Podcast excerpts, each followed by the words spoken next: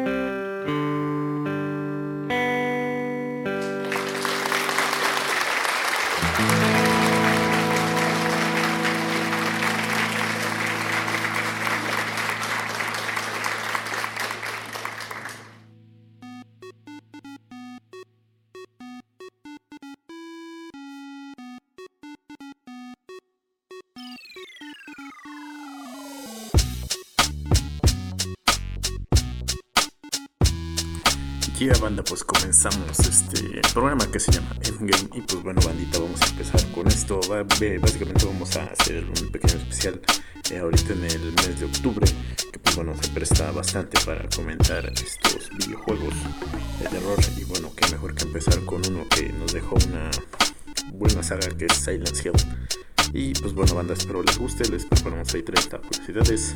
Vamos a poner algo de música.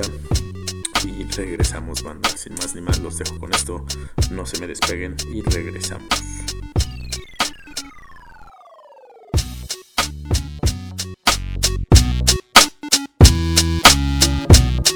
Si en el menú de opciones pulsamos L1, L2, R1 y R2 a la vez, se abrirá un nuevo menú extra del juego, en el que podremos cambiar el color de la sangre, el autoapuntado o multiplicar la cantidad de munición que podemos recoger. Un factor que podremos aumentar progresivamente hasta 6 si conseguimos cada uno de los 6 finales del juego. También podemos cambiar la cámara. Aunque aparentemente no parece haber diferencias, si pulsamos el botón de mirar, esta cambiará a una cámara muy cercana a la vista en persona.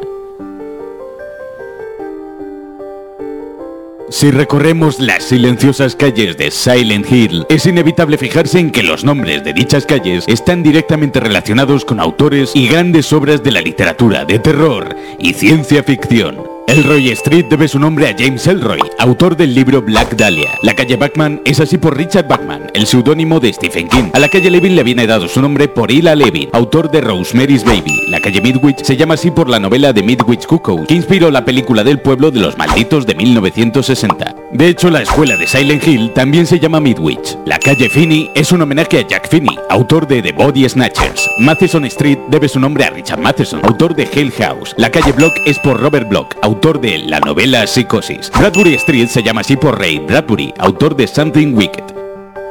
Esto pasa también en Silent Hill Central, donde la calle Simmons es por el autor Dan Simmons, autor de Hyperion. La calle Wilson es por F. Paul Wilson, autor de The Kid. Crichton Street es un guiño a Michael Crichton, autor de The Andromeda Strain. Sagan Street rinde homenaje al mítico Carl Sagan, autor de Cosmos. Kuntz Street recibe su nombre por Dean Kuntz, autor de Phantoms. En la parte cercana al lago, la calle Sanford se llama así por John Sanford, autor de Rules of Frey. Craig Street es el nombre de Kit Craig, autor de Gone. Y la calle Weaver es la única que no debe su nombre a ninguna novela de sino a Sigourney Weaver, la actriz protagonista de la saga Alien. Si gastamos toda nuestra munición antes de enfrentarnos al boss final del juego y le mostramos que no nos quedan balas intentando dispararle, este morirá instantáneamente, sin necesidad de que tengamos que luchar si empleamos este pequeño truco. En el ascensor del hospital Alquemila solo hay tres botones de pisos que podremos visitar, pero cuando alcanzamos el tercer piso podremos acceder al cuarto, donde el hospital cambia al mundo oscuro. A partir de este momento, todos los ascensores tendrán marcado el botón del piso número 4. Esto se debe a que en la cultura japonesa el número 4 es un número de muy mala suerte, ya que se pronuncia como shi, que en japonés significa muerte. Es por ello que en muchos hospitales y hoteles de Japón el número 4 no existe. El Hospital Alquemila es donde encontraremos a los macabros doctores y enfermeras que esconden una protuberancia horrible en sus espaldas que parece ser la que les controla y trata de imitar los movimientos humanos. Si son golpeados en la espalda recibirán muchísimo daño de forma eficaz, pero lo más fascinante de todo es que estos seres representan el afán por mantener a Lesa con vida y el parásito de sus espaldas el control que la orden ejercía sobre estos para que mantengan a la niña con vida. Sin embargo, este bulbo es un guiño al hongo cordis unilateralis, que también ha realizado ya su aparición en otros juegos. Es entomopatógeno, es decir, pertenece a la rama de hongos que son capaces de generar un ciclo patógeno que termina por matar al portador o controlarlo parcialmente. Estos cambios son capaces de afectar al sistema nervioso de insectos como las hormigas, haciendo que éstas se comporten de manera errática, alterando sus rutinas y patrones normales. El hongo obliga a la hormiga a trepar a una determinada planta a través del tallo. La hormiga lo muerde para asegurar su fijación a la planta. Es entonces cuando el hongo mata a la hormiga. Sin embargo, su estructura sigue siendo funcional y esta actúa como un recipiente. De la cabeza brotará un esporocarpo, donde las esporas estarán listas para liberarse y repetir este mismo ciclo. Ese control ejercido por el hongo es muy parecido al que ejerce la protuberancia sobre los doctores y enfermeras del hospital Alquemila. Hay un glitch en el juego que nos permite encontrar a Cheryl nada más empezar la partida. Consiste en pulsar el botón del menú justo en el momento en que empieza la cinemática en la que la vemos por primera vez en Silent Hill. Al salir, la encontraremos parada en mitad de la nada. La emblemática niebla de Silent Hill no solo es uno de los principales elementos de la saga, sino que se decidió emplear en esta primera entrega para cubrir la distancia de renderizado de lo que se puede mostrar en pantalla, ya que la PS1 poseía poca RAM y no podía almacenar una gran cantidad de polígonos. Sin embargo, en posteriores entregas se decidió dejar la niebla, dado que es uno de los principales elementos que contribuyen a crear una atmósfera de terror como pocas, ya que nunca sabemos qué terrores nos aguardan en ella. Muchos de los monstruos y criaturas de pesadilla que se diseñaron para el juego fueron descartados y nunca llegaron a ver la luz. Algunos de ellos son estas enormes mariposas, bastante parecidas a la polilla gigante a la que debíamos enfrentarnos en el juego. Esta manta raya, con dientes y cabeza de delfín, sugiere que probablemente se pensaran en más enemigos acuáticos para la zona más cercana al lago de Silent Hill. Otro de ellos se parece bastante a este último, solo que combina elementos anteriores con los de una rana diseccionada y que parece moverse bastante rápido hacia sus presas. Uno de los más perturbadores es el que aparece nombrado en los archivos del juego como mono, o al menos uno sin pelo, con las extremidades deformadas y la boca ensangrentada, que pudo haber sido planteado como alternativa a los perros del juego. Aunque también los hay extremadamente raros, como esta extraña criatura de enormes patas y grandes proporciones, cuyo parecido recuerda bastante a los Strider de Morrowind. Otro de ellos es un cruce entre una serpiente y una enorme babosa que se arrastra por el suelo y que parece atacarnos con una lengua y un aguijón al mismo tiempo. El último enemigo que fue descartado es este, que aparece denominado como pollo, cuyos brazos son extremadamente cortos y que posee una cabeza bastante similar a la de un reptil.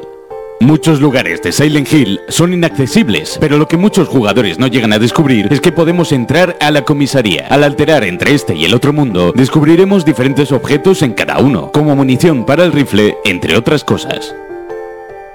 En el hospital podemos encontrar un misterioso líquido rojo derramado por el suelo. Si encontramos una botella de plástico más tarde y volvemos, podremos rellenarla con esta sustancia, llamada aglaofotis. Si la usamos en la pelea contra Civil y vertimos su contenido sobre ella, expulsaremos al parásito que ha poseído a esta y no tendremos que matarla. Aunque si usamos la botella en alguno de los enemigos de la zona antes de la pelea, se producirá un curioso glitch con el que nos saltaremos dicho combate. Pero, ¿qué es la aglaofotis? Esta sustancia proviene en realidad de una hierba con el mismo nombre. Aglaophotis significa luz brillante y aparece mencionada ocasionalmente en libros de ocultismo de la antigüedad, aunque quien acuñó el término fue Dioscórides, médico y botánico de la antigua Grecia, que fue quien definió sus propiedades como las de una hierba capaz de protegernos de los demonios, de la brujería y de la fiebre. Es por ello que cuando el Dr. Kaufman arroja el frasco de Aglaophotis a Alexa trascendida, expulsa al incubus de su interior, tomando así la forma que Dalia tiene en su cabeza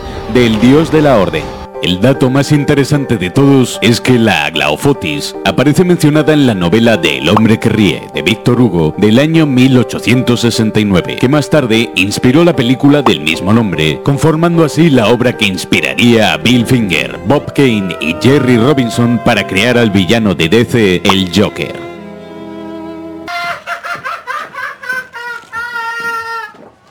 Los Grey Children fueron censurados en Japón y en Europa, y tan solo aparecen en la versión norteamericana del juego. Son los niños que acosaban a Lesa durante su estancia en la escuela Midway, pero también su comportamiento es como el de un niño, ya que cuando nos atrapan, reirán. Y cuando los matamos, escucharemos su llanto durante unos segundos. La escuela de primaria de Midwich es prácticamente un calco de la escuela de Kindergarten Cop de 1990. Desde los pósters y localizaciones que encontramos en el interior, escaleras, pasillos, hasta el autobús que también es el número 7. Stephen King es una de las principales inspiraciones de Silent Hill. En la cafetería hay un póster que este hizo en la universidad, así como la máquina de pinball que Malakai usa en el bar al comienzo de la película de los chicos del maíz de 1984. La niebla de Silent Hill es también una referencia a la novela de The Mist, e incluso en la cafetería podemos encontrar una nota en la barra que comparte el mismo significado que la que encuentran en la novela. Dejaré estas notas aquí, quizás algún día les sean de utilidad a alguien. Por no mencionar que el monstruo que nos ataca dentro del local es igual al que lo hace tanto en la novela como en la película de 2007. Carrie es una de las novelas que más cosas tiene en común con Silent Hill. Sin ir más lejos, una madre con una fe desmedida que mantiene cautiva a su hija con poderes telequinéticos. Pero además de eso, en ambos casos acaban proyectando su alma a un recién nacido. En el caso de Carrie, al feto de Sue, la única persona que nunca quiso hacerle daño. En el caso de Alessa, cuando su alma fue dividida, una parte fue Cheryl. Pero al final del juego, cuando Alessa proyecta de nuevo su alma a una recién nacida, esta acabará convirtiéndose en Heather, la protagonista de Silent Hill 3.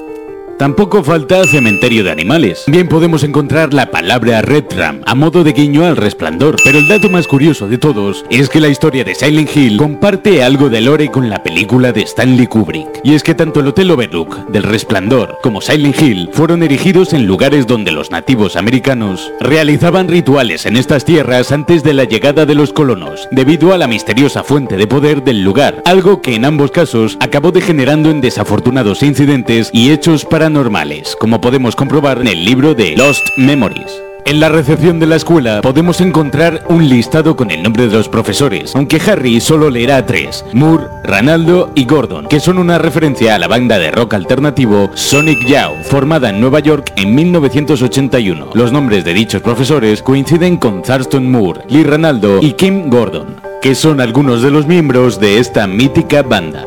Tras pasarnos el juego, podemos encontrar una katana en una casa de la calle Levin que antes era inaccesible. Esta cuenta con varios movimientos e inflige un montón de daño, pero nos ralentizará mucho y es bastante difícil de usar. La motosierra podemos encontrarla en la calle Block, aunque al igual que para usar el taladro que encontraremos en la misma calle, deberemos usar el tanque de gasolina para que funcione. Sucede lo mismo que con la katana, son armas que infligen muchísimo daño, pero que nos ralentizan. El taladro, por ejemplo, no podremos usarlo al movernos, y la motosierra es el arma más aparatosa de todas, ya que requiere recuperarnos del esfuerzo y es muy difícil acertar con ella.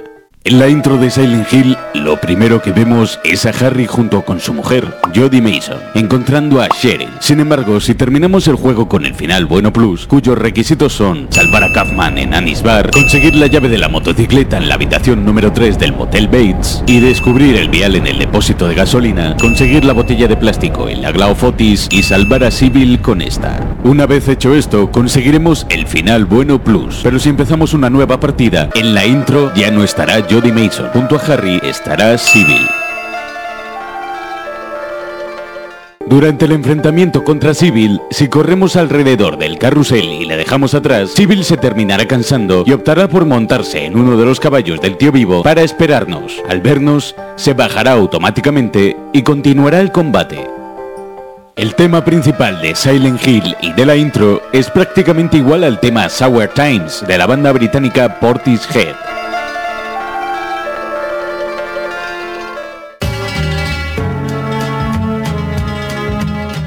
Ya que Akira Yamaoka, que entró de rebote al proyecto del juego al irse el compositor original, es un fan incondicional de esta banda, por lo que decidió rendirles tributo con el tema de Silent Hill.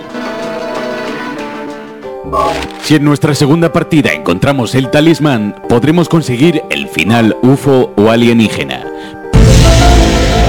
pero para hacerlo deberemos usarla en cinco localizaciones distintas. En el tejado de la escuela, antes de la pelea con la polilla gigante en el hospital, en el parking del Motel Norman, en los muelles y en lo alto del faro. Si hacemos esto, aparecerán unos ovnis que se llevarán a Harry en su nave. Los títulos de crédito y este final son un homenaje al cine de serie B y ciencia ficción que tanto le encanta a Keiichiro Toyama, director de Silent Hill. Aunque lo mejor de este final es que al empezar una nueva partida tendremos en nuestro inventario el Hyper Blast, el mejor arma del juego que no requiere de munición, aunque otra forma de conseguirla directamente era conectar un Konami Justifier a cualquiera de los puertos de nuestra PlayStation 1.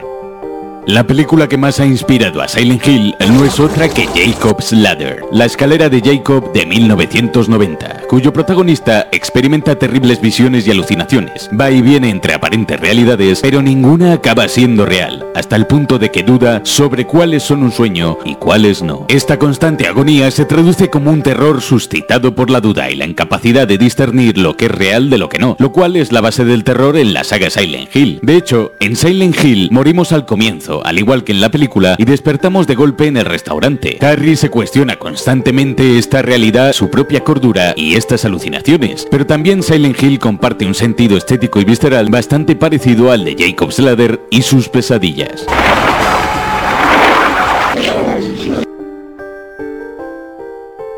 Pero, ¿qué es la escalera de Jacob? Pues se trata de un mito bíblico que describe una escalera divina empleada por los ángeles para subir y bajar del cielo a la tierra. Un nexo entre ambos mundos que aparece descrito en la Biblia como el sueño que tuvo Jacob cuando su hermano Esaú lo perseguía para matarlo en el libro del Génesis 28:12.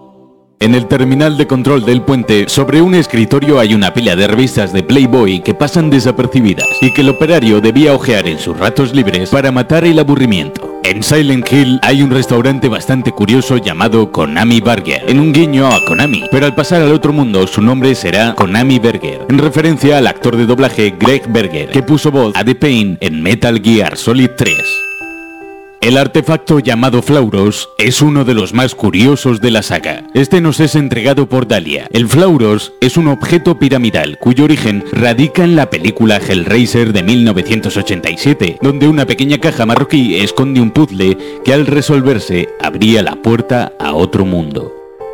Este elemento funcionaría en el juego como llave a una realidad alterna, pero el concepto del Flauros piramidal se lo daría The Legend of Zelda con la Trifuerza, una reliquia dejada por las diosas tras crear el mundo. Basándose en todas estas referencias, al fin Silent Hill tenía su objeto, pero el nombre de Flauros le viene dado por un antiguo demonio del infierno. Flauros era el duque del infierno, según el Ars Goetia, un antiguo manual oscuro que albergaba hechizos judíos y cristianos, y a quien este artefacto de Silent Hill debe su nombre. La enfermera Lisa Garland posee un tic nervioso facial en una de las cinemáticas, aunque no se sabe si fue un error de renderizado o si de verdad se puso ahí para denotar que ésta no gozaba de una salud ni cordura perfectas, ya fuera por una enfermedad, el consumo de cafeína o el abuso de drogas.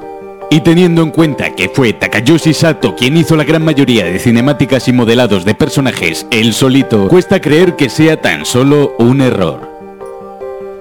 Francis Bacon y su obra son uno de los autores que más han inspirado a la saga y a Silent Hill, especialmente por el uso que este hace de la deformación, así como de encerrar a los protagonistas o criaturas de sus cuadros en cajas o de fusionarlos con estructuras.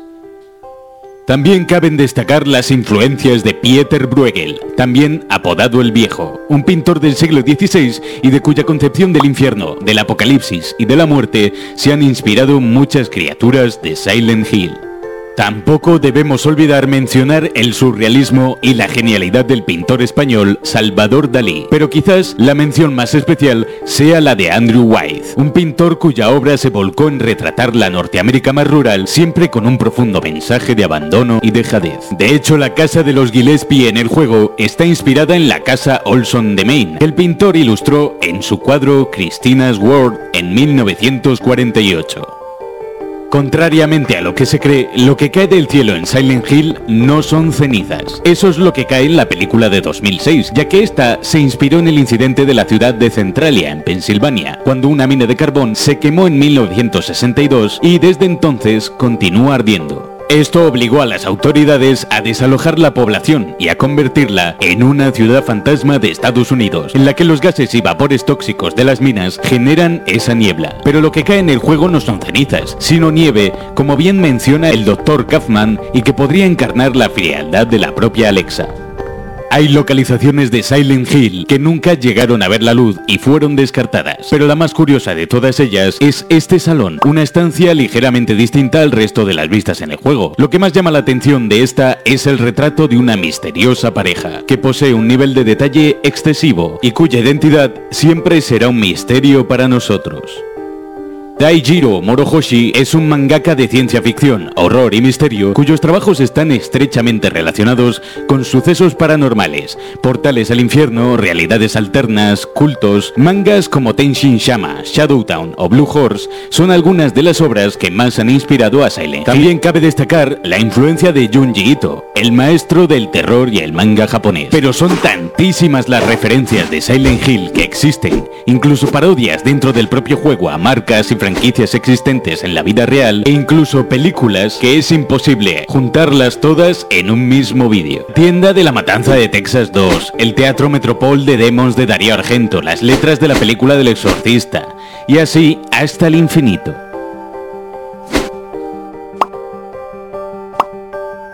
No veamos nada o nos rodeen las tinieblas, la radio es uno de los objetos más útiles del juego, ya que cuando suene, su frecuencia indicará que los enemigos andan más cerca de lo que pensamos, aunque también su ruido suele poner bastante nervioso a muchos jugadores.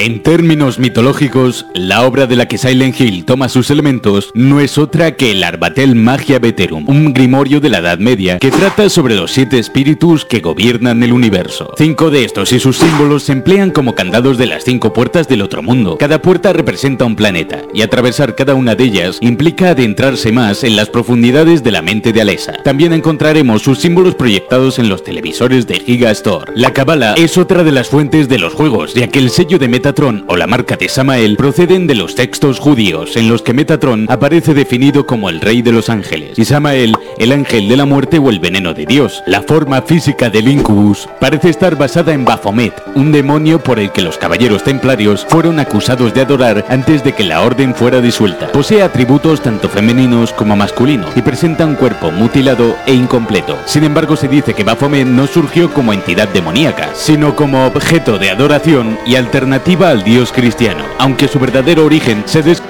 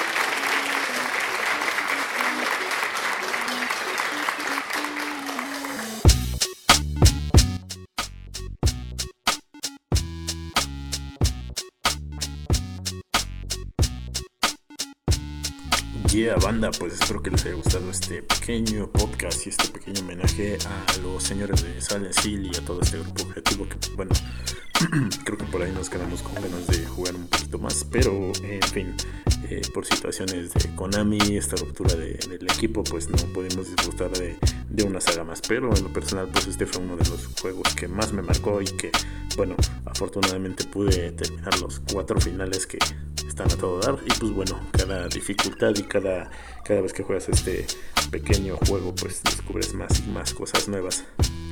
Pues bueno, bandita, yo desgraciadamente los tengo que dejar debido a que pues ya se nos acabó el tiempo, así es que manda, yo los dejo. Buena vibra, buenas tardes, buenas noches donde quiera que se encuentren. Y vamos a estar teniendo nuestros especiales del día de octubre eh, todo este mes obviamente hasta el 2 de noviembre. Y pues bueno espero que se la pasen súper chido buena vibra buena tarde. Síganme por todas mis redes sociales me encuentran como Hasso Jack Sniper en todas mis redes síganme a través de ellas, déjenme su comentario y recuerden que estamos también a través de Google Podcast, Spotify, Anchor y cualquier plataforma de podcast de su preferencia. Visiten nuestra página oficial que es, está como igual Sniper. Y pues bueno, banda, yo los dejo. Buena vibra a todos y cada uno de ustedes. Y yo los dejo y nos vemos hasta la próxima.